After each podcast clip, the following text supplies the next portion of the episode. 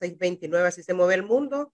Pero en Panamá también hay noticias. Vamos a saludar ya al profesor Edwin Cabrera. Profe, buenos días. Bienvenido.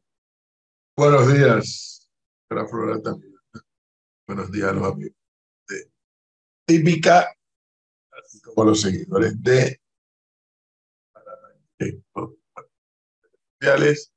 Hoy jueves 26 de octubre de 2000,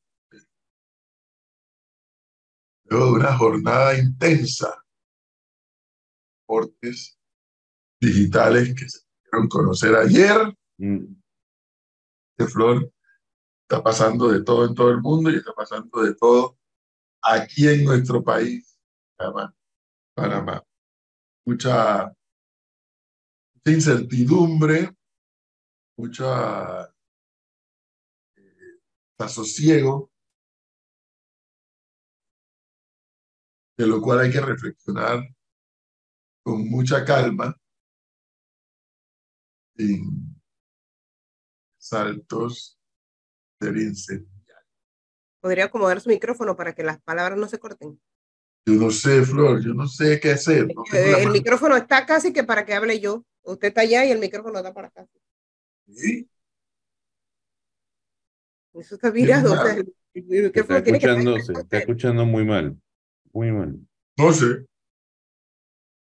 No sé. Como ella no quiere que Henry me llame para resolver el problema, entonces no sé cuál es. ¿Y dónde está su Pero es, es que, exacto, ¿dónde está su Es que esa, eso fue, ahí empezó el problema ayer, porque ayer no me escuchaban y no, no, la computadora, por alguna razón que yo desconozco, no reconocía el audífono y el micrófono del audífono. Entonces tuve que conectar este.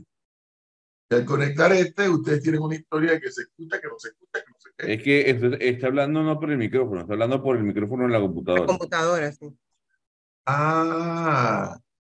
Ah. Entonces, donde está el micrófono que dice silenciar, hay una flechita para arriba. Usted selecciona ahí y le dice micrófono. Escoge el a él sí le hace caso, ¿no? A él sí Ahora sí. Ahora mucho mejor. No, pero es que el señor Henry me llamó para resolver, pero ella se puso brava. Y ahí está bien. Ahí está perfecto. El señor Henry resuelve. Yo voy a seguir rezando. ¿Rezando para qué, Melissa? ¿Qué pasa? Buenos días. Paz y tranquilidad, paz y tranquilidad. No solamente en Panamá, sino con usted. Buenos días, Melissa. ¿Qué es su vida? Buenos días. Aquí, como usted bien dice, tranquilidad total, pero a esta hora de la mañana para los que ya se están transportando hacia sus trabajos. De las 18 zonas pagas, mi bus informa que se mantienen cerradas Santa Librada, Torrijos Carter, como en los Andes, sentido retorno hacia San Isidro, y están brindando el servicio en la 5 de mayo fuera de la zona paga por la seguridad de todos. Así que a los que se están transportando y van a utilizar eh, el bus, el metrobús, ya saben cuáles son las zonas pagas que están cerradas y cuáles están habilitadas. Ya yo me he dado cuenta cuando quiero alterar a Melissa le menciona a Henry. Queda alterada de inmediato. Por eso le digo, usted no me va a mortificar. Hay celos de por medio. Yo no sé, Gonzalo, yo no sé. Aquí, aquí hay cada personaje, ¿no? Pero, eh, pero ahí avanzamos y avanzamos bien, que es lo importante. Señor Leonardo, buenos días. Buenos días, profesor. Buenos días, eh, Flor, Melisa, Gonzalo, de la audiencia de la típica de Panamá en directo a esta hora. Tensa calma en, el país, ¿no? Luego de los enfrentamientos de anoche y, y los saqueos registrados en varias partes de, de la ciudad capital y del país. Eh, lo que no se ha reabierto y no se abre es la vía interamericana a la altura de Veraguas y de Chiriquí. Eso sí está cerrado y se ha afectado ya definitivamente la cadena de suministro, ¿no? Supermercados con con poco abastecimiento en determinados productos y hay productos que no están llegando a Merca obviamente porque no pueden pasar. Y las imágenes en Merca Panamá son de muy, pero muy descriptivas de lo que está pasando. La Interamericana cerrada y, y pues eso produce un desabastecimiento en cuestión de días. Y en cuestión de días porque el país entero solo depende de una vía eh, de transporte terrestre para que se comunique. Entonces, si hay demostraciones como las que estamos viendo en distintos puntos del país y se cierra la interamericana, pues entonces se tranca todo la cadena de suministro. imagino que vio la manifestación anoche en calle 50. Fue, pero multitudinaria. Bueno, eh, para mí no es tanto la de calle 50 como la de Punta Paitilla. Y, y ese es un tema que ah, vale la pena invertirle tiempo al análisis de eso, de lo que se vio ayer en Punta Paitilla, pero ojo, luego de eso, que Brisa del Golf, que Condado del Rey, que eh, la Ricardo J. Alfaro, que, o sea, de pronto comenzó a, aflorar como los hongos eh, protestas en distintos puntos de la ciudad, mientras que en el, el, interior del país ya desde más temprano se venían dando. Dice Leonardo que saqueos, pero yo nada más he visto saqueos aquí en la ciudad capital y en Colón, pero en el interior no. Panamá y Colón por ahora. En el interior, en el interior no. la gente del interior tiene sus particularidades en este tipo de protestas. Mire, eh. Ayer en, en Punta Paitilla, cuando entraron a Punta Paitilla los manifestantes, y en base a la mejor toma que yo recibí ayer, recibí varias, pero la mejor que creo que la compartí con ustedes, Ahí habían más de 20 mil personas, tranquilamente. Tranquilamente habían más de 20 mil, cuidado que 25 mil personas. Eso para un país como Panamá y para una ciudad de Panamá es mucha gente. Eh, además, haciendo algo que finalmente, esta es una nueva generación, la que estamos viendo ahora. Esta es una nueva generación la que está protestando. Eh, haciendo, no voy a decir que, no voy a usar la palabra correcto, pero siendo lo que debe ser, protestarle frente a los que toman decisiones y no frente al resto de la humanidad que a lo mejor también está de acuerdo o no con ellos.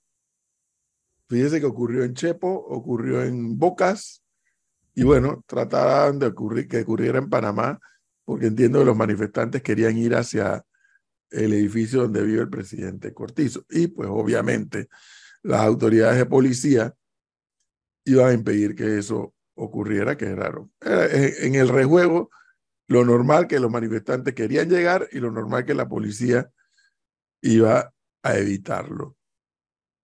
Pero observen ustedes un detalle. Estamos asistiendo a una situación inédita en nuestra sociedad panameña. Nunca antes visto. Nunca antes visto. Por un lado, está la protesta organizada con agenda definida, liderada por Suntrax y su dirigente Saúl Méndez. Y por el otro lado, está la protesta espontánea, por decirlo así, al natural, que fue lo que vimos ayer. Esto es un hecho nunca antes visto ni en dictadura siquiera. Ni siquiera en dictadura. Primera vez que frente a un mismo hecho hay dos movimientos en paralelo. Con objetivos, sí, comunes, pero objetivos finales no necesariamente iguales. No necesariamente iguales. Y es un tema al cual hay que invertirle tiempo y entender lo que está pasando. Y si los gobernantes no tienen una lectura clara y no obnubilada de lo ocurrido ayer y de lo que probablemente va a ocurrir hoy,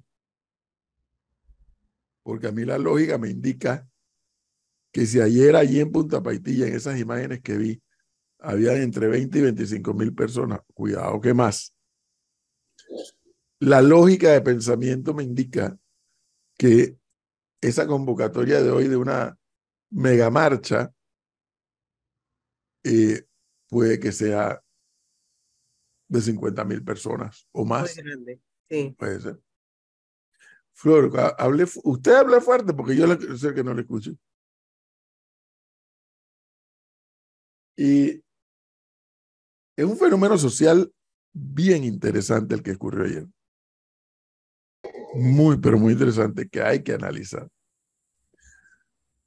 Porque a ese grupo que estaba en Punta Paitilla, y que repito, habían entre 20 y 25 mil personas allí, tú le tienes que sumar, como dije hace un momento, los que estaban en Brisa del Golf, los que estaban en Condado del Rey, los que estaban en la Ricardo J. Los que estaban allá por Don Bosco, los que, o sea, las, las demostraciones casi que al natural que comenzaron a estallar en la noche de ayer, porque además, otro punto inédito, Suntrax, en todos los años que llevo de conocer las, las manifestaciones de Suntrax, a determinada hora de la tarde ya se retira. Nunca activa su gente de noche. Los que han activado, los que han estado activados de noche en, eh, la, en la entrada de Westland Mall al frente, en la autopista, esa gente de la sociedad civil que se organizan y se paran allí. Porque... Es que eso es lo que le quiero decir, porque es que Suntra, la capacidad de convocatoria de Suntra es durante el día. Ayer lo que dijo fue que en horas de la, al final de la tarde fue la población de una manera espontánea la que se, organizó al al natural para protestar. La misma que hoy va para la presidencia. Desde diferentes puntos del país. Sí. Por eso le estoy diciendo que hoy a mí no me va a sorprender que ahí metan, no sé, 30, 50 mil personas. No me va a sorprender. Y el gobierno está obligado entonces a atender eso. Porque a eso le vas a tener que sumar las manifestaciones o demostraciones que se están dando en el interior, que también tienen una connotación propia y diferente. Y nuevamente surge la pregunta, ¿Con quién habla el gobierno qué? ¿Con quién habla de qué? No hay árbitro, no hay mediador. Ustedes vieron el comunicado de los obispos de la Iglesia Católica. Primera vez en mi vida que llevo una ñamería de ese tamaño. Los obispos pidiéndole a la Corte que se pronuncien sobre la inconstitucionalidad. O sea, ellos dan por hecho que ya es inconstitucional. Ya no hay nada que discutir, ya eso es inconstitucional. No, pero es que en el Estado panameño, la única instancia que puede determinar que un documento, que una ley, que un artículo es inconstitucional, la única instancia es la Corte Suprema de Justicia. Más nadie. Ah, que hay abogados que opinan, sí, pueden opinar todo lo que quieran, pero es la Corte Suprema de Justicia la que determina la inconstitucionalidad o no lo que, lo, que pongo sobre la mesa es, y lo hablábamos los últimos días aquí, por un lado, cómo desactivar esta bomba. Ok, digamos que la Corte falla con celeridad, que es lo que también pidió el Colegio de Abogados, y la Corte falla diciendo que la ley es inconstitucional. Digamos que esa bomba se desactiva con ese fallo de la Corte porque ahora el gobierno tiene el otro problema que es el contrato con Minera Panamá y, su, y sus consecuencias por disolución. Perfecto. Eh, pero si falla que es constitucional, cómo se desactiva la bomba que está actualmente cada vez más encendida en este país. Claro, porque lo que no puede ocurrir, o lo que no debe ocurrir, mejor dicho, es que ahora, ah, que ahora sí, ahora dicen que hay que ir a las escalinatas de la corte a exigir. Ahora sí. Pero ¿y qué pasa si los nuevos magistrados dicen, no, pero que aquí no hemos encontrado nada inconstitucional? Ah, es que yo opino que, ah, bueno, pues usted opina, pero el que tiene que votar aquí soy yo, no es usted. Entonces ahora queremos forzar a que la Corte emita un fallo en la dirección de lo que algunos quieren. Y si no. Vuelvo a la pregunta, ¿qué pasa si la Corte falla del modo que a muchos no quieren? ¿Cómo se desactiva la bomba? Ese riesgo existe. Pero es que es que lo que uno lo que uno ve, Leonardo, con el dolor además, con el dolor, es que lo que está pasando en Panamá pareciera, pareciera, o al menos se da a entender con los hechos que le importa cinco a los diputados del PRD, que le importa cinco al gobierno nacional. Es como, salgan, ¿no? vienen fiestas patrias, salgan, vamos a quemar tiempo.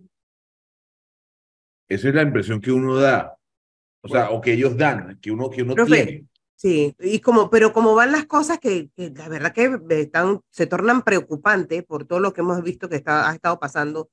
¿Cuál es la única salida del gobierno? ¿Derogar el contrato? No puede. Ya el, el gobierno no puede derogar el contrato. No puede. El gobierno, yo lo vengo diciendo, y mientras más lo pienso, más lo creo. El gobierno casi que no tiene salida. Casi que no tiene salida. Fíjese.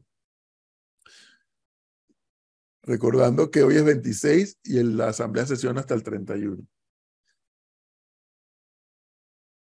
El gobierno tiene dos cartitas ahí leves que podría jugar. Mandar una, un proyecto de ley de moratoria, pero que no va a incluir el contrato. O sea, puedes meter una ley de moratoria minera, de minería, pero eso no, eso no, eso no le toca al contrato. O el gobierno puede decir, señores, emitir un decreto, señor Tribunal Electoral, inicie la organización de un referéndum sobre minería, pero eso tampoco incluye el contrato. Si tú puedes hacer referéndum mañana, exagerando. Sí o no a la minería, listo. Y gana el sí o gana el no, listo. Pero eso no le incluye al contrato. Eh, sí, eso es otra cosa. Y... Son dos cartitas leves que tal vez el Ejecutivo podría maniobrar allí para ver si tranquiliza un poco a la gente.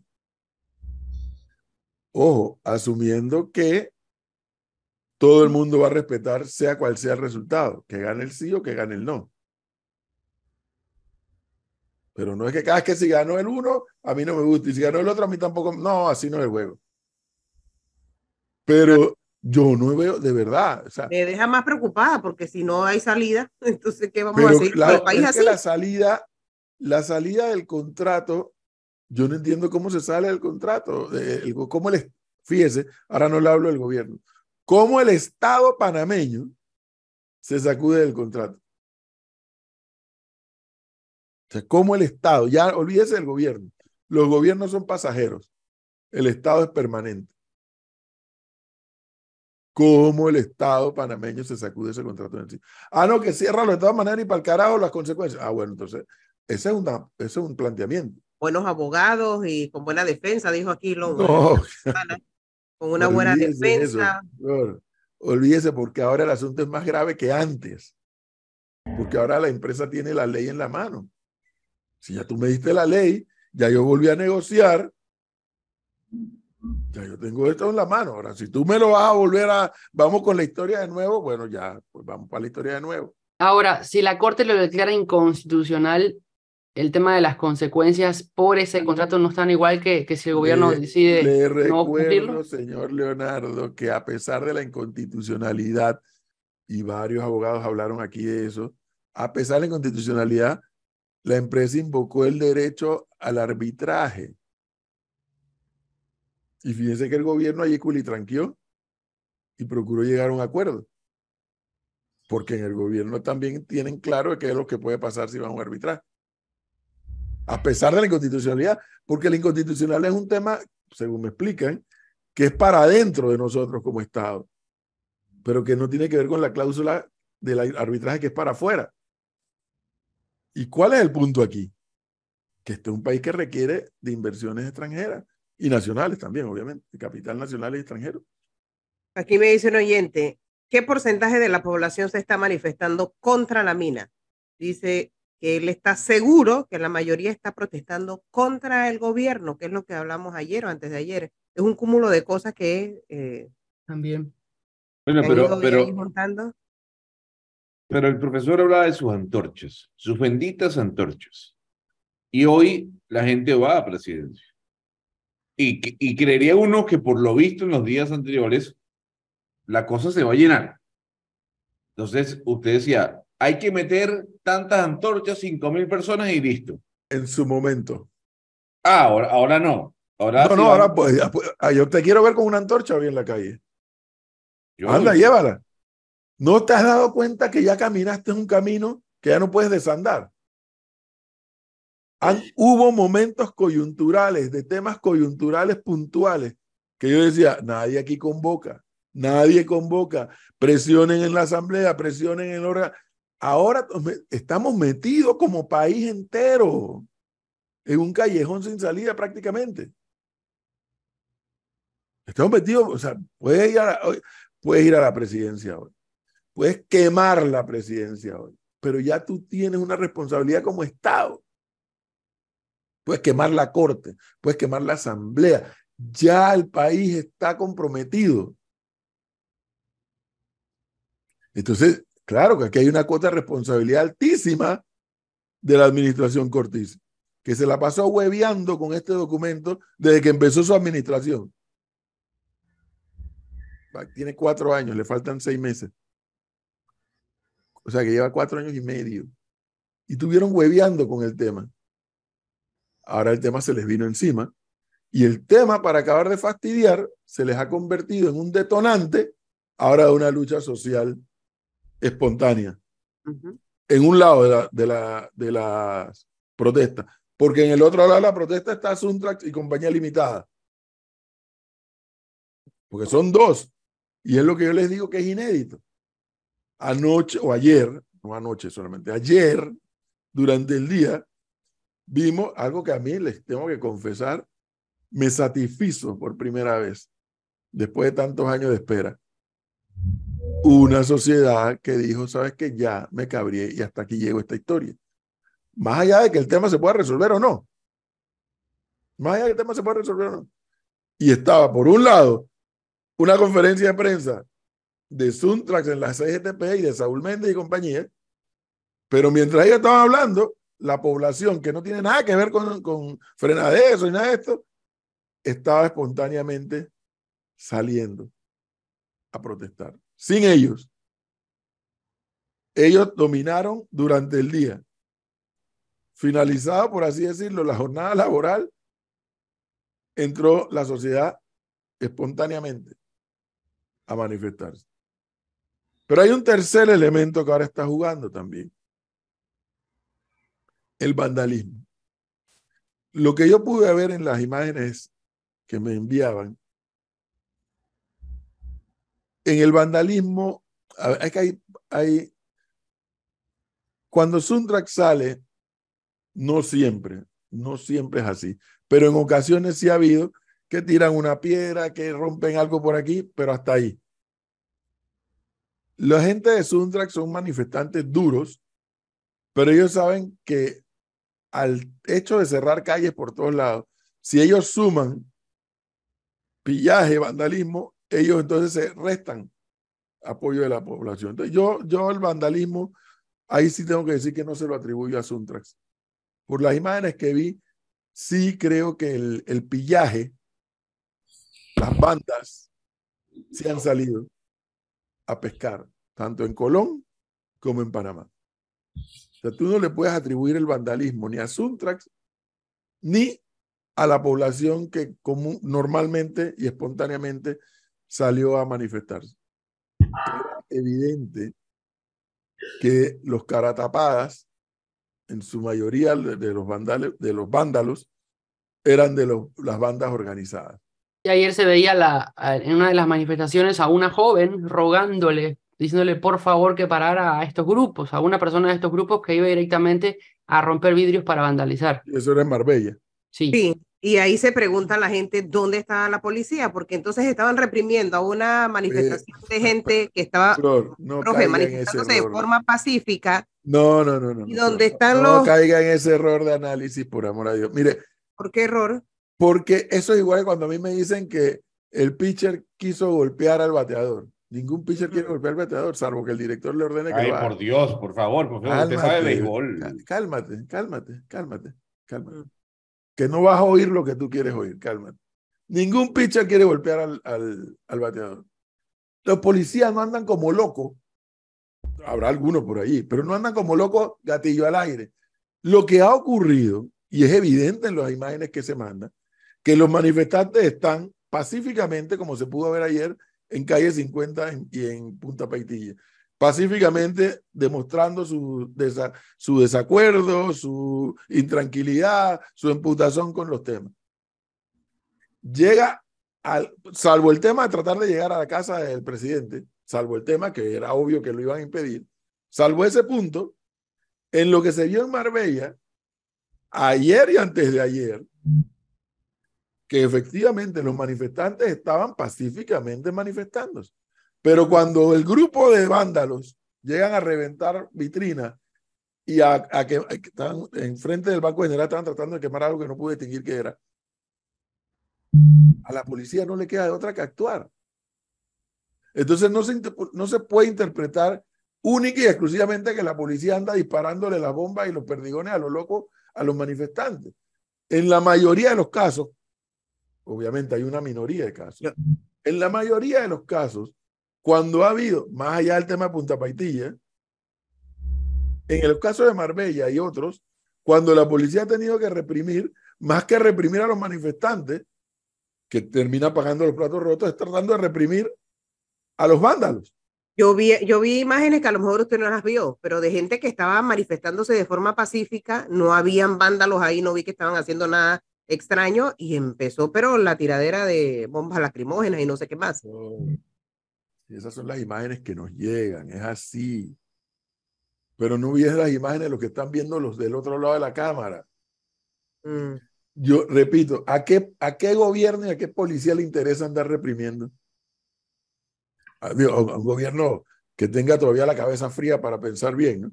A ningún gobierno le interesa estar reprimiendo. Y en Panamá hemos visto cantidades de marchas enormes donde no pasa nada y la policía está ahí y no pasa nada. ahí no, sé si vio el video de la colega Mirna Ortega, que ella desde su casa, desde su edificio, está viendo que unos muchachos están siendo reprimidos por las unidades de la policía. Entran a la universidad eh, y están adentro y ah, siguen y siguen tirándole y siguen tirándole. Y dice que estos muchachos gritaban como locos, como si se estuvieran quemando, es lo que narra ella, lo que describe. ¿Por qué necesidad había de eso si los muchachos no estaban haciendo más allá de venir de una protesta?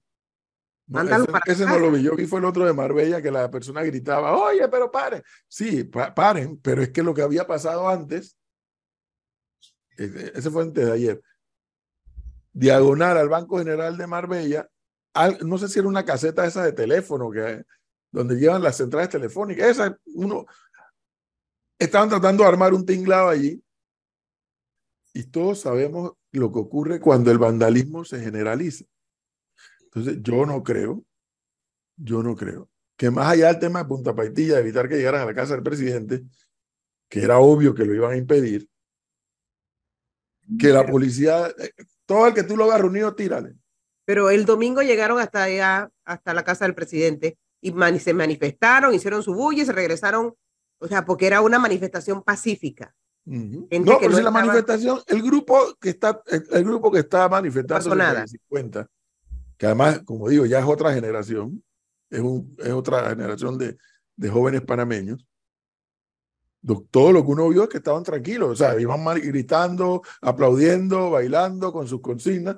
todo transcurrió bien salvo el tema de llegar a la casa de, Cortizo y salvo el tema de la, del vandalismo, ahí hubieran terminado anoche sin, sin mayor problema. Fíjese que lo mismo no ocurrió en las imágenes que llegan de Condado del Rey, de Brisa del Golf y otras. En, en Condado del Rey hubo dos manifestaciones por el área de la tumba muerto. Condado del Rey, que fue una manifestación pacífica en la cual se cerró la calle, pero no duró mucho más. Y los enfrentamientos que hubo en el área de los Libertadores, que ahí sí se tiraron eh, gases lacrimógenos, al igual que hubo enfrentamientos entre la policía y estas personas que quisieron eh, realizar vandalismo, porque hay que separar los que se manifiestan libremente y los que van al vandalismo, porque en el caso de, de, los libertadores se cerró la transímica desde temprano y se, y se vandalizó el KFC de la tumba muerto, y cuando se intentó vandalizar el extra de la tumba muerto fue cuando la policía empezó a, a, a entrar directamente a operar para poder bajar las aguas, ¿no? Ayer, ayer viendo lo que estaba ocurriendo, las imágenes de la apoteósica manifestación que pasó por Punta Paitilla y luego los enfrentamientos con la policía. Yo tengo dos conclusiones, profesor. Uno, esto puede conllevar, ¿cree usted, al anuncio de toque de queda que ha adelantado, por ejemplo, la gobernadora de Panamá, al no descartarlo? Número uno. Y número dos, lo que, lo que se puede ver, el sentir, el ambiente que hay en Panamá hoy en día, indica o indicaría que las probabilidades de que el vicepresidente José Gabriel Carrizo sea presidente cada vez son menos, ¿no?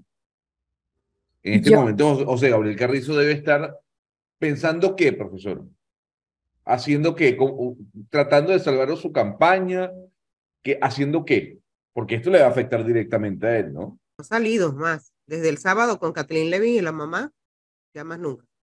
Con el punto uno del toque de queda, yo creo que las personas igual van a seguir saliendo porque ellos lo que quieren es, ya están cansados. No creo que un toque de queda los vaya a hacer quedarse en casa. Con lo que hemos estado viendo, con las imágenes que hemos estado viendo los últimos dos días. Y con el punto dos, no creo que eso ¿Usted sabe lo que representa un toque de queda, Melissa? Sí, y tú sabes lo que, lo que representa el cansancio de la población que vimos en las imágenes el día de ayer en la noche. ¿Sabe lo que significa perder los derechos constitucionales? Sí, y te repito, representa el cansancio de la población que a pesar que, que no les Yo importa. quisiera que te revienten la vitrina del negocio para saber si no vas a, vas a hacer esas mismas preguntas. ¿Cómo así? Así. O sea, el Pero- toque de queda no lo puedes analizar desde la óptica de los manifestantes. No, yo no estoy, est- di- incluía a todo el mundo. El toque de queda, es que si se diera el toque de queda, si se diera, que yo ahí coincido con Melissa, o sea, a estas alturas del juego ya qué vas a lograr con el toque de queda. Pero es evidente que el toque de queda lo que va a tratar es disminuir que las bandas sigan tomando control de la sit- no, no control, sino que sigan alterando las manifestaciones pacíficas de lo que se están manifestando, valga la redundancia. El toque de queda no, no va a eliminar la protesta, no lo va a eliminar, porque además corren el riesgo de que hay tanta gente eh, protestando que salgan a desafiar a la autoridad. Y ya muchos lo El han, único- perdón, Melissa, el único sentido del toque de queda es tratar de disminuir la probabilidad del vandalismo por parte de los delincuentes. Ya muchos los han dicho en las redes sociales, que si hay toque de queda, que se los lleven presos. O sea, ya se ha comentado eso en las redes sociales. A las personas hoy día no les está, no, no les está importando si hay un toque de queda o no. Inclusive se ha desarrollado por redes sociales un grupo de jóvenes abogados que están compartiendo que defienden a aquellos que son detenidos durante las protestas. Así es, son las 7 un de Al la igual que lo ha hecho también el, el con ¿qué Puente y hace? demás, ¿no? ¿Qué hace José Gabriel Carrizo? Bueno, es una buena pregunta. Yo se lo dije ayer. Primero, que José Gabriel Carrizo no puede tomar una medida de manera individual. La tiene que tomar con su partido, el PRD, y la tiene que tomar con el gobierno del cual él es parte, que es vicepresidente. Que esto tiene un costo político altísimo para el PRD como partido y para su candidato presidencial, no hay ninguna duda. Eso es un hecho cierto. Que ahora se va a ampliar, porque ya venía. O sea, en este país, desde que el país retornó a la democracia, nunca el gobierno ha repetido. El, el partido de gobierno nunca ha repetido. Y yo, no, yo decía, yo no entiendo por qué aquí va a ser la excepción. ¿Cuáles son las condiciones para que en las elecciones de 2024 sea la excepción? Bueno, esto ahora eh, va a marcar aún más esa probabilidad de que el gobierno no repita, el partido de gobierno no repita.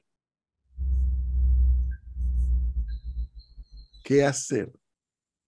Pero es que el qué hacer, reitero, no puede ser individual, tiene que ser parte de un todo. Yo les decía ayer, bueno, una renuncia de Cortizo eh, tranquiliza al país. Yo no sé si lo tranquiliza porque el debate nacional no es la, no es la renuncia de Cortizo, pero la tranquilizaría. Y si renuncia a Cortizo, bueno, entonces el vicepresidente tiene que asumir la función de presidente. Y si asume la función de presidente, no puede ser candidato. Y queda el PRD como gallina sin cabeza. Ah, bueno, pero si es después del 31, pueden subir a, a Camilo Alén. Pueden no, sube Camilo Alén que como candidato a presidente. ¿Nos lo explicó Mulino ayer, no? Sí. Si es antes del 31, el PR todavía tiene cinco días para hacer una movida de- en materia de candidatura presidencial, si fuera el caso. Si fuera el caso. Imaginémonos por un segundo que eso ocurre. tranquiliza a los manifestantes? No. Pero usted. Tal pero vez bajará un poquito la temperatura, ¿no? Haría, tal vez bajaría un poquito la temperatura. Pero no Pero sé. Gaby, Gaby debe estar en este momento bravo con el presidente. Sí, Oiga, me está dañando la campaña. ¿O no? ¿O Está cree- dañando la campaña. Sí, claro. ¿Y por qué?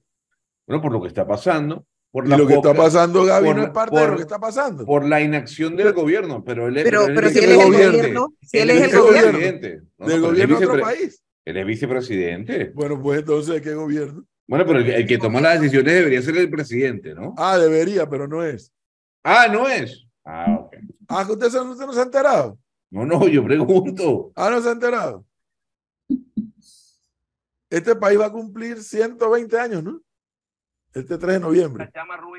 sí. 120 años de vida independiente. Y es la primera vez en la historia de este país, en 120 años, que un presidente le delega el control y el poder político a su vicepresidente. Eso lo hizo Cortizo con Carrizo. Carrizo no se puede sacudir de esto. No, a ver, yo no estoy, dici- yo no estoy Carrizo diciendo que puede no se, sacudir de esto. que él no se puede, pueda sacudir, pero a, lo, pero, pero a lo mejor yo aquí, abogando en medio de una teoría conspirativa muy a, lo, a los House of Cards, es... Vio la foto ¿quién- anoche, ¿ah? Todo porque vio la foto anoche en la cuenta de la red social, ¿ah? Quien toma la decisión final es el presidente. A lo mejor el vicepresidente piensa de otra forma, quiere actuar de otra manera y el, ¿Y el país? presidente... Y el país. ¿cómo lo observó todo? No, lo observa de que el gran culpable es José Gabriel Carrizo. No va a poder sacudirse ese tema, No evidentemente. puede. ¿Por qué hay- no? tiene forma de sacudirse del tema. No hay manera de sacudirse del tema. No hay. O sea, no hay forma que José Gabriel Carrizo se distancie del tema. No hay, no lo hay. Ni, ni renunciando, nada. Ni renunciando, así es. Profe, aquí le pregunto a un oyente, usted que vivió la historia de la dictadura, eh, ¿usted está, de acuerdo que ni en el peor momento de la crisis política de esa época, el PRD como partido nunca estuvo en una situación tan precaria, desencajada y desgastada como la de hoy en día? No, lo que pasa es que no la puedes comparar con la época de la dictadura porque las elecciones eran amañadas, se robaban las actas, cambiaban, hacían todas las porquerías que hacían en las elecciones del 84 y del 89. Eh, acá, acá, desde el punto de vista de la democracia, de la dinámica democrática, yo sí creo que es uno de los peores momentos en la historia del PRD, go- gobernando. Sí lo creo. Eh, está pasando por el peor momento de su historia. En era democrática. En era de la dictadura también, la de los últimos años, el PRD estaba hundido.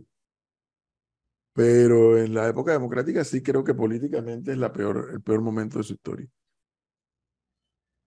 Ahora, ojo con algo. Aunque en el subconsciente de los manifestantes, unos y otros, está lo del gobierno, el y demás, observe que en el tema, el tema no es precisamente ese, porque la, la gente yo creo que sí está clara que su pase de factura al final son las elecciones de mayo de 2024. Pero ahora eh, el tema es, ¿y qué vamos a hacer con, con la papa caliente que tenemos todos como país en la mano? ¿Qué hacemos? ¿Qué hacemos? Y eso es lo que venimos preguntando desde el pasado lunes, ¿no? ¿Cómo se desactiva esta bomba? Sí. Ahora, es, eh, eh, Leonardo, yo no sé si a usted le ha pasado, ¿no? A mí me, me ha generado, no sé si es un sinsabor, pero sí muchas dudas sobre la capacidad de reacción que tienen los candidatos presidenciales con miras al 2024 sobre esta crisis. Ayer salió un video de Rómulo Rux eh, hablando y reaccionando, grabado el video por demás. Eh, anteayer salió un video del señor Martín Torrijos hablando y criticando eh, lo que estaba pasando. El señor José Isabel Blandón ha salido a dar algunas entrevistas. Eh, el único que se ve en las marchas es Ricardo Lombana. Eh, profesor, yo le pregunto a usted, Y, y Maribel Gordón y González. Maribel Gordon también, eh, Melitón Arrocha sigue haciendo su campaña electoral, al menos eso se ve en, redes sociales. Eh, profesor, ¿usted cree que la estrategia que están utilizando algunos candidatos de grabar videos y eh, publicar su pensamiento sobre lo que está ocurriendo es la correcta? ¿Quién está sacando provecho de lo que está pasando en este momento? Si es que alguien no está sacando provecho. Nadie. Nadie está sacando, electoralmente, yo no lo veo a nadie sacando beneficio de esto. Porque, porque hay un tema de hartazgo, ¿no? De la sociedad. Claro, exactamente. Y nadie lo está sacando porque lo que vimos ayer en la tarde, que desde un ángulo del análisis social y político, es bueno lo que vimos ayer en la tarde. Repito, lo que vimos ayer eran dos, dos actividades en paralelo, donde el uno no tiene que ver con el otro donde el uno tiene una agenda definida y el otro no tiene una agenda definida. Perdón, las agendas son, pueden ser paralelas, pero los objetivos finales son diferentes. En el caso de Suntrack, porque esta es la otra historia, si Cortizo dice hoy, hey, para el gobierno, vamos a convocar un diálogo. ¿A quién convoca? Por el lado de los manifestantes espontáneos, ¿a quién convoca allí? Allí no hay cabeza. Todos van a querer estar en, en ese diálogo. Sí, pero que nuevamente ahí no hay cabeza, ahí no hay liderazgo, ahí, ahí, ahí la- lo que hay es la espontaneidad. Y eso es la belleza de lo que se vio ayer. Pero Ricardo Lombana debería tomar ese liderazgo, aprovecharlo. ¿Cuál liderazgo? ¿Pero por qué quieres insistir en algo que no tiene? Porque, no, pero porque le digo que es que Ricardo Lombana convocó ayer a gente. eh, parte de la convocatoria sí. A mí me llegó un No sé mensaje. a dónde. A la cinta ¿Quieres costera de donde salí, de, de ¿Quieres salieron. atribuir a algún candidato, No, llámese Lombana o cualquier otro, que puede convocar a esta gente? No, señor. no, yo, yo no le estoy. Oye, uno, yo no estoy atribuyendo ningún tipo de poder de convocatoria a nadie. Creo que ninguno está sacando provecho electoralmente si es que ellos realmente quieren cambiar la historia de este país en cuanto al tema de la minería, siquiera. Pero, pero, le digo, el único candidato que se ve en las protestas Y, es Ricardo Lombana. Y, Maribel. y entonces eso que Lombana y Maribel Gordón, no se olvide de los, son los dos. No, él quiere enviar a Maribel Gordón de todas maneras. Maribel- eh, bueno, en las protestas yo no he visto a Maribel Gordón, yo he visto hablar. Ah, yo creo que ella va como ellos, eh, pero a ver, ellos no coinciden en las protestas, ellos No, están no, no, protestas, o, o han coincidido. No, Gordón va a las que convoca el Suntrax y los gremios. Gordón ayer estaba en la iglesia del Carmen con los maestros y Lombana estaba en la tarde en la cinta costera con la otra parte de la protesta. A todos los videos comentando que estaban en las Entonces, Yo creo que le- tratar de buscar un ganador electoralmente hablando es, es agotarse porque ninguno de los actuales candidatos reditúa políticamente lo que ha ocurrido ayer. Porque es cuidado, porque la clase política de panameña también está cuestionada. Obviamente, en medio de esta crisis, el cuestionamiento es un poco, un tanto menor para la clase política la mayor parte se la está llevando el gobierno y el PRD. Pero yo, yo, o sea, lo interesante, y repito, la belleza de lo de ayer fue la espontaneidad. Finalmente la población, la sociedad, o parte de la sociedad panameña se dio cuenta que si no protesta, si no se activa, no logra objetivos. Finalmente. Y eso es lo que a mí más me llamó la atención y me motivaba a ver. Y yo, qué bueno. Qué malo. Que como es espontáneo, ¿con quién se habla allí? ¿Con quién se habla? Porque Pero es que- espontáneo. Pero una consulta. ¿Qué tengo que hablar con quién? ¿Con el presidente? ¿Qué tengo que hablar con quién? ¿Y con, ¿Con quién quién va a hablar si no es el presidente? No, no, no, pero es, es que vuelvo a decir, ¿realmente la gente quiere sentarse a hablar con Laurentino Cortizo? Pero ¿cómo van a resolver entonces? ¿Cómo vas a resolver el problema que estás protestando? Por- Porque eh, no hablar pero- con él sería desconocer la autoridad. pero, pero un momento. No, no, no, no, no. A ver, uno está saliendo a protestar, Melissa, por el tema de la minería. A partir de eso se abren una cantidad de, de De temas. vertientes. Sí. Punto. Es claro, yo no necesito sentarme a hablar con usted. Por favor, derogue el contrato. Usted va a decir, no, No, se oye, puede. Gonzalo, no se- no pero ya va, que no puede profesor. ocurrir. Un momento. Ok, usted va Pero, a decir, pero, pero, no, no se puede, no se puede. Entonces, usted sabe lo que tiene que hacer. Si fuese presidente o asesor del presidente, que Leonardo lo quiero conocer, por favor, es decirle al presidente de la República, salga en cadena de radio y televisión y en vez de dar un repaso, un repaso de la historia de Panamá, diga, yo como presidente no puedo derogar la ley. No puedo. Y entonces, Bueno, entonces, entonces digo, ¿quién puede ¿y qué derogar la ley? pasa? Eh, bueno, mira, mira, mira, No, Walt Disney, sal de ese cuerpo, por favor. No. De ese cuerpo. Mira, Cortizo salió hablando y yo se lo dije a ustedes y a quienes nos escuchan. ¿Para qué quieren que Cortizo hable? Uno, no va a decir nada extraordinario. Y dos, Oiga, profe, pero es el presidente. Pero, pero, a ver, pero Un entonces. momento, un momento. No. No dijo nada importante y alborotó más el coco. Claro, miren, lo- claro. miren la propuesta de Gonzalo. Que salga a decir, eh, eh, les doy la cara para decirle que esto no se puede resolver. No, no, no, no, no, no, no, no, no, no. ¿Quién, quién dice que no se puede resolver? ¿Esto Pero- qué cosa Es- es? es- no, estoy diciendo, estoy diciendo que como usted quiere eximir la responsabilidad de Cortizo en el tema y del Ejecutivo, porque ¿Y no puede hacer nada, usted está diciendo que no puede Walt hacer nada. Disney, sal de No. ese cuerpo. Lo que pasa, ¿qué profe, es que no-? A ver, a ver, no, no, no, no, no, es que lo, de nos realidades, no de quimeras. profesor, nos guste o no lo que vaya a decir el presidente o lo que dijo el presidente, es el presidente. Pero si ¿Qué- sale, vamos que a esperar a nosotros que salga a hablar o a decirnos Bueno. algo. Pero tiene que salir con algo contundente, no diciendo que, señores, yo no puedo resolver esto. No, no, no, entonces- Gonzalo que diga, No, señor. Entonces, si usted dice que, que, que eso no importa, porque como usted, el planteamiento inicia desde el punto, de- desde el punto que usted viene y se dice, bueno, entonces, ¿y quién se siente a hablar con el presidente? Yo no tengo que sentarme a hablar con ningún presidente que, ah, bueno, que, no que, que actúe y punto. Ah, bueno, ¿cómo puede actuar? Eh, un momento, ¿cómo puede actuar? Ah, es que él no puede actuar porque ya la decisión está tomada y el contrato está firmado. Perfecto. Entonces, ¿qué hay que hacer? Bueno, usted, presidente, salga a decir, señores, vayan a la corte, el contrato está firmado. Y además, y además, tomo las palabras que usted dijo hace minutos, bueno, convoco un referéndum. Listo. Y yo me sacudo el tema del contrato, vayan a la corte, que la corte es el que puede derogar el contrato porque yo no lo puedo hacer y además convoco un referéndum Pero si con respecto a la minería. tú, ya se lo Pero- país. no, pero, profesor, yo no soy el presidente de la República, por Dios.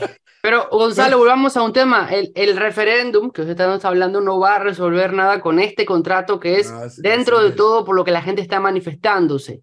Y otra cosa, eh, sí, el presidente salió a hablar el martes, pero estamos claros que gran parte de la población está manifestándose contra todo lo que ha pasado estos cinco años y más. Sí, O sea, son más varias administraciones las que del cargan llevan a la población a explotar como ha explotado estos días y como va a seguir explotando hoy.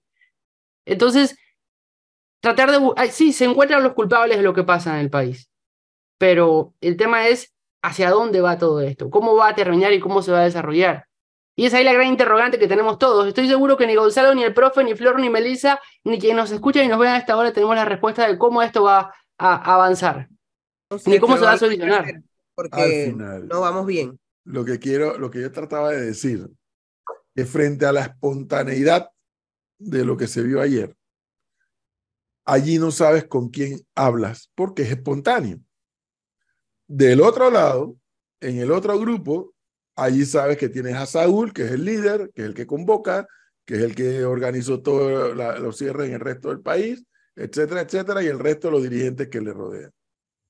Por eso les digo, que aunque las agendas pueden ser paralelas de ambos sectores, el espontáneo y el organizado, el objetivo final no es el mismo. Porque el objetivo final, en el caso de Frenadeso, Conusi, Suntrax, etcétera, etcétera, va, más, va un paso más adelante que el espontáneo. Y es producir la inestabilidad en el Estado. En el otro caso, en el espontáneo, dice, no hay, lo que quiero es que pares la corrupción, que pares el contrato, que para esto ya, por favor. Eso es lo que quiere este, el grupo espontáneo. Quiere tener un país tranquilo. El otro grupo quiere la intranquilidad. El grupo que, que lidera Saúl. Entonces, ¿con quién habla? Porque Saúl Bueno. quiere los extremos. A Saúl no le importa si la empresa privada para, si la empresa privada pierde plata, si la gente pierde sus empleos. A Saúl no le importa. Pero, No pero le importa. entonces, Al otro grupo, eso sí le importa. Pero el grupo dice, los espontáneos dicen, hey, lo que quiero es que pares y que me tranquilices el país. Quiero un país que funcione. Eso es lo que quiere el grupo espontáneo. El, el grupo de, de Saúl quiere llegar hasta la anarquía. bueno, entonces, Y si digamos, puede, cálmate. Y si, y si puede derrocar al gobierno, derrocarlo. Porque esa es la agenda de esa ideología. Reitero, fíjese, cuando ellos le hablan de que, oye, las cancelaciones en los hoteles, las pérdidas diarias, dice la empresa privada, 60, 90 millones. Ey, espérate, espérate, para esto aquí, vamos, vamos a ponernos de acuerdo. No, no, no, no, no hay nada que hablar. Esto hay que profundizarlo, dice Saúl y compañía. Oye, dicho sea de paso, Flor, Saúl nada más quiere hablar en televisión, ya te diste cuenta. Ayer mandó un tuit, ni Metcon ni TVN. Y digo, oye, pero si Flor te está invitando todos los días. Todos los días le escribo. Cada todos los días, yo, yo igual, cuando me manda video y fotos, ¿cuándo vienes al programa? ¿Cuándo vienes al programa? Y no, no- No. ni siquiera contesta. Ni siquiera contesta. Nada más quiere televisión, está en la taquilla. Pero está bien, ese es su derecho. La agenda, el objetivo final de ese grupo no es el mismo objetivo final de los que ayer manifestaban de manera espontánea su protesta por el contrato y por lo que no es el contrato. Entonces, nuevamente, ¿a quién convocas para hablar de qué?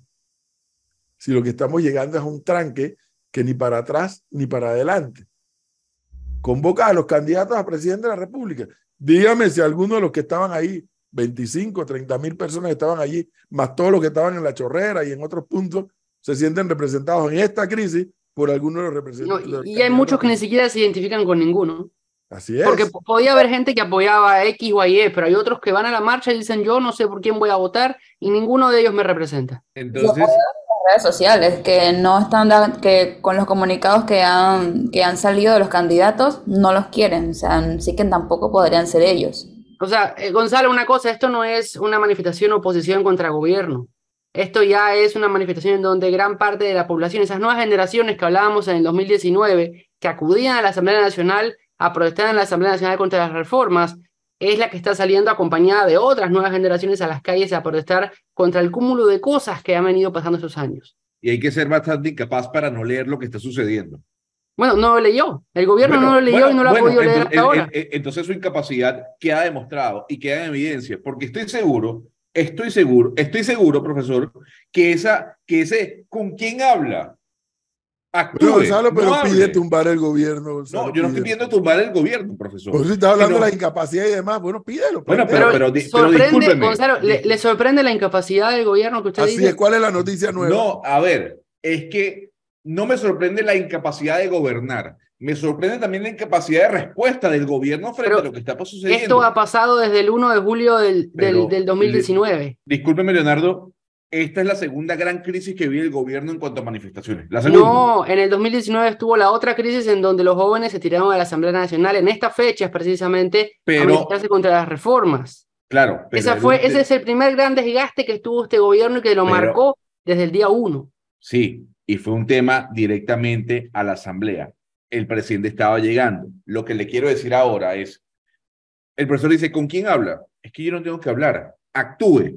¿Cómo puedo actuar si ya el contrato está firmado? Bueno, entonces deme una mandarina, deme una manzana, haga algo. ¿Qué puede hacer? No sé, eh, ponga a, disposición todos los puestos de los ministros. Usted dirá, eso eh, ya es, por ley está tácito. Bueno, pero es que el gobierno tiene que responder y hacer algo. No se puede quedar de brazos cruzados y decir, sigan protestando. Aquí nos quedan seis meses y aquí veremos qué hago. Hay, usted dice, hay un desgaste del gobierno. Perfecto. Ese desgaste se viene dando ¿por qué? Por la falta de políticas públicas, por la falta de ejecución, por la incapacidad, por el endeudamiento, por el aumento del, eh, em, del desempleo, si es que se quiere llamar así, o de la informalidad. Bueno, ¿qué ha hecho el gobierno para que eso se reduzca? Para cambiar. Ese es el tema, Leonardo. Yo estoy seguro que hay mucha gente, por no decir que todo el mundo, que sale a protestar en las noches, que no se quiere sentar a hablar con el, con el gobierno para qué. ¿Para qué? Sino que el gobierno actúe. ¿Actúe en base a qué? A lo que puede resolver. Aunque el profesor diga que yo estoy en Narnia y que vivo en el Total. cielo, en un mundo de fantasías. A Total. mí lo que a mí lo que me preocupa es que en estas protestas que vemos como el año pasado, con un mes de pérdidas de clases en la economía, o sea, pérdidas por todas las vías, por donde lo miren, en turismo. Y al final, ¿qué pasó? Nada, nada más quedamos con un subsidio del combustible y lo demás siguió igual. Lo que puede marcar una diferencia, Flor, nuevamente, yo lo digo que me regresa el alma al cuerpo, ver la espontaneidad de la manifestación de anoche.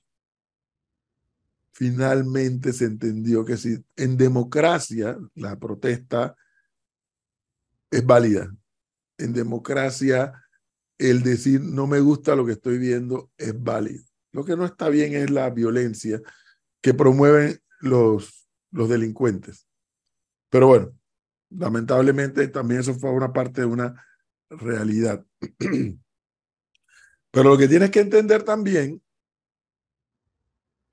es que requieres de la protesta, requieres el señalamiento, requieres de la exigencia como ciudadano que, que, a la que tienes derecho, pero también tienes que pensar que requieres que el país también tenga la estabilidad necesaria para hacer las correcciones por un lado y para que el país siga avanzando por el otro. Esa parte también hay que entenderlo. Entonces, eso, que, eso de ayer marca una buena señal de que hay, una, hay un sector de la ciudadanía y hay una nueva generación que sí está dispuesta a decir, oye, no, esto no, no es así. Ok. Bien. Aplauso de pie. Pasado eso, ¿qué sigue? ¿Tumbar gobiernos? Porque tú eliges gobiernos para gobernar.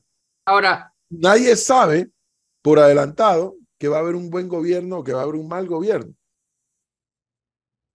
Gonzalo, ¿A, Gonzalo ¿Cuál es ponía- la conclusión de esta historia? Sí. Tumbar al gobierno. No. ¿Quién puede tumbar un gobierno? Ahora, Gonzalo ponía sobre la mesa un, un detalle y yo le voy a hacer la pregunta a usted, profesor, desde el análisis neutral totalmente. ¿Un cambio de ministros en el gobierno de Cortizo bajaría las tensiones? En este- en- a esta altura, No, no, porque este es un sistema presidencialista. El quien concentra el poder, de- cuando te lees la constitución, el que concentra el poder en la mano es el presidente de la República. Los ministros tienen un poder que no ejercen. Que no ejercen, pero, pero porque algunos terminan siendo más que ministros, o menos que ministros, terminan siendo secretarios del presidente y no ministros. Pero quien concentra el poder en la mano es el presidente de la República. Es un sistema presidencialista. Por eso es que, bueno, pues, quiere debatir si la, la agenda final debe ser tumbar al gobierno. Bueno, podemos analizarlo, No, yo no Pero- estoy diciendo eso. pero analicemos también las consecuencias. También hay que analizar. El tema no es tumbemos al gobierno, listo, pues tumbémoslo, pero ¿y las consecuencias? ¿Cuáles son Nadie- las consecuencias? Nadie está hablando de tumbar el gobierno. Es exagerado y caricaturizar eh, la protesta. Pero no, no, ahora, ahora que no te dé miedo y no eche A para mí- atrás. a- no, no, no. Yo No jamás, he, yo jamás he dicho eso porque yo creo en la democracia. Y en la democracia, en la Entonces, ¿por qué me democracia, estás hablando de caricaturizar qué cosa? usted está hablando, usted ¿Tú está crees hablando que Saúl y compañía no quisieran tumbar el yo, gobierno? no, yo, no, yo no pienso como Saúl no, no, Méndez. que no me digas. Saúl y compañía no quisieran tumbar Ese el no- gobierno. yo, no, yo no soy representante de Saúl Méndez. ¿Y de quién si eres representante? Yo, soy, yo veo las cosas que usted ve A- también. Ah, ahora no entiendes cómo funciona la izquierda panameña. O sea, tú entiendes la izquierda de todo el mundo, No. pero no entiendes cómo funciona la Le izquierda voy a panameña. decir algo, no. Es que usted vuelve a jugar y a juntar las protestas y no es lo mismo. La gente, la ¿Qué gente que está... Ahora estás inventando. No, no, no. La Yo no gente... estoy juntando las protestas. No, le, le estoy No diciendo, estoy juntando. yo, yo no que sé Están corriendo en paralelo. en paralelo. Entonces usted me quiere decir que como están corriendo en paralelo, la protesta de Punta Pacífica, Paitillo, Calle 50, tiene el mismo fin, tumbar al gobierno. No, Al oye, lo he dicho. Busca la, Bueno. busca la grabación. En- en- No, estamos yendo final Perfecto. deja de inventar vainas. La agenda No. final de Suntrax es tumbar gobierno. Perfecto. La Entonces- agenda de los manifestantes espontáneos es decir, corrige el país. Perfecto. Entonces, yo estoy con esa agenda. Yo estoy con esa agenda. Y entonces, En- y, la, y la consulta es, bueno, ¿qué hace el gobierno? No, si sí, tú dices que no, no hay que hablar con nadie, tú dices que no hay que no, hablar pero con profesor, yo le voy a decir. Ponte algo. de acuerdo en tus ideas. No, es que hay que tener sentido común. Yo no necesito, o esta gente no, no, eh, o, o el que protesta no necesita sentarse con Cortizo para que Cortizo asuma algunas responsabilidades que no ha asumido. Y usted mismo lo ha dicho. Cortizo ha cargado con la culpa de una gran parte de su tren ministerial que ha sido incapaz. Y usted mismo ha dicho, ¿por qué Cortizo se carga con esa cruz? ¿Qué pasa con el MOP, con el Ministerio de Educación, con el Ministerio de Cultura? ¿Qué pasa? ¿Por qué Cortizo no ha tomado la decisión de salir de gente que le hace daño a su gobierno? Por ahí puede empezar. Por ahí puede empezar. Usted dirá, bueno, es muy tarde. Es muy tarde. Ah, entonces, bueno, es muy tarde para el contrato, es muy tarde para cambiar ministros, es muy tarde para tomar una decisión. Entonces, ¿qué hacemos? Nos quedamos tranquilos. O sea, el gobierno se queda, bueno, no puedo hacer nada, ya es muy tarde para todo. Para el gobierno puede que sea una opción, es algo que a mí se me antoja pensar, puede, puede ser, no tengo la más leve idea en qué están pensando ellos, que sí, puede ser que, eh, eh, eh, ¿cómo se llama? Ac- activen la estrategia del agotamiento. O sea, bueno, deja todos los días que haya manifestación, ¿qué, qué podemos hacer? Es una opción del gobierno. Sí, A pero. Yo le refuto esa opción porque lo que se ve en las calles, en las tardes más que nada, cuando hablamos de la manifestación espontánea, es una juventud que no se cansa fácilmente de manifestarse, ni porque lleguen fiestas patrias. Y, y ese es el punto que si se lee de esa manera es un error. Porque el que está en las calles en las tardes no es el Suntrax, es la manifestación espontánea de la juventud y la gente cansada. Es correcto, pero Leonardo, créeme, créeme, y te lo digo por experiencia, que sí llegan momentos de agotamiento. Eso eh, pu- puede ser todo lo joven que tú quieras, sí llega un momento de agotamiento y a veces hay gobiernos aquí y fuera de aquí que aplican esa medida. Pero qué mal que esa sea la salida del gobierno, ¿no? por supuesto que es malísima. Por supuesto que es malísima, pero es una opción, siempre una opción para que detente el poder. Y es una posible opción porque el lunes aquí el ministro Milceas Concepción dijo más o menos eso, ¿no? Ellos dejarán que la gente proteste. Oiga, y hablando de fiestas patrias, ya que está listo nuestro invitado, vamos a saludarlo, pero antes les comento que en el municipio Omar Torrijos Herrera, ese es el municipio donde está ubicada la mina. Sí, Una de las partes. Sí, Ok. Eh, ya las actividades de fiestas patrias fueron oficialmente suspendidas por el municipio. 3, 4 y 5 de noviembre no hay celebración. O sea, ¿quién es el interlocutor aquí? ¿Y sobre la base de qué se va a interlocutar? La situación es muy, muy delicada. Es muy, pero muy delicada. No es fácil ni para el que gobierna ni para el que se está manifestando. No es fácil. No es fácil y porque, reitero, si el tema fuera uno nada más, bueno, tú puedes concentrar tus, e- tus esfuerzos en ese único tema. Pero el que piensa que lo que estamos viendo es única y exclusivamente por el contrato está equivocado. El contrato ha sido el detonante. Lo que vimos ayer fue una generación nueva de panameños que ya dijo, "Ey, ya son demasiados temas acumulados y que nada se resuelve y que por el contrario todo sigue igual y nada cambia. Pero ojo con algo. Al día siguiente el país tiene que seguir funcionando. ¿Cómo hacemos? O sea, lo que no puede volver a ocurrir es que con esta crisis volvamos a quedar encerrados en las casas, volvamos a que los negocios comiencen a cerrar, volvamos a que los empresarios comiencen a votar gente, porque si no estoy generando, No pueden pagar, estaba comentando a una persona que fui antes de ayer al trapiche de San Francisco, porque fue así que, bueno, nos vemos en tal hora, en tal lugar, bueno, vamos a comernos algo al trapiche de San Francisco. El trapiche de San Francisco a los mediodías no se cabe. Y cuando yo llegué, digo, oye, esto está cerrado, porque había, había estacionamiento a las doce y media del mediodía. Había estacionamiento y que esto está cerrado. Ah, no, vimos que se abrió la puerta. Éramos cinco mesas. Y lo mismo le está ocurriendo al resto de los restaurantes y a los hoteles y a las, em- a- las empresas que están mandando a su, al personal que llega a salir más temprano. Los supermercados cierran a las 6 de la tarde unos, a las 8 de la noche otros. Es decir, estamos volviendo al modo pandemia a nivel comercial. Sí, poco a poco, sin pandemia, estamos volviendo al modo pandemia. Entonces, lo que no hay que perder de vista es que la lucha está planteada unos con objetivos más claros que otros. Eso no hay que perder de vista. Pero que lo que tampoco hay que perder de vista es que con el ánimo de lograr el objetivo, mueran Sansón y los filisteos, es decir, hundamos al país entero. Porque reflotarlo cuesta más. ¿Cuál es el mecanismo para que eso no ocurra? Ah, La verdad que no, no sé. No- trato de entenderlo y no lo logro entender. Don Rubén.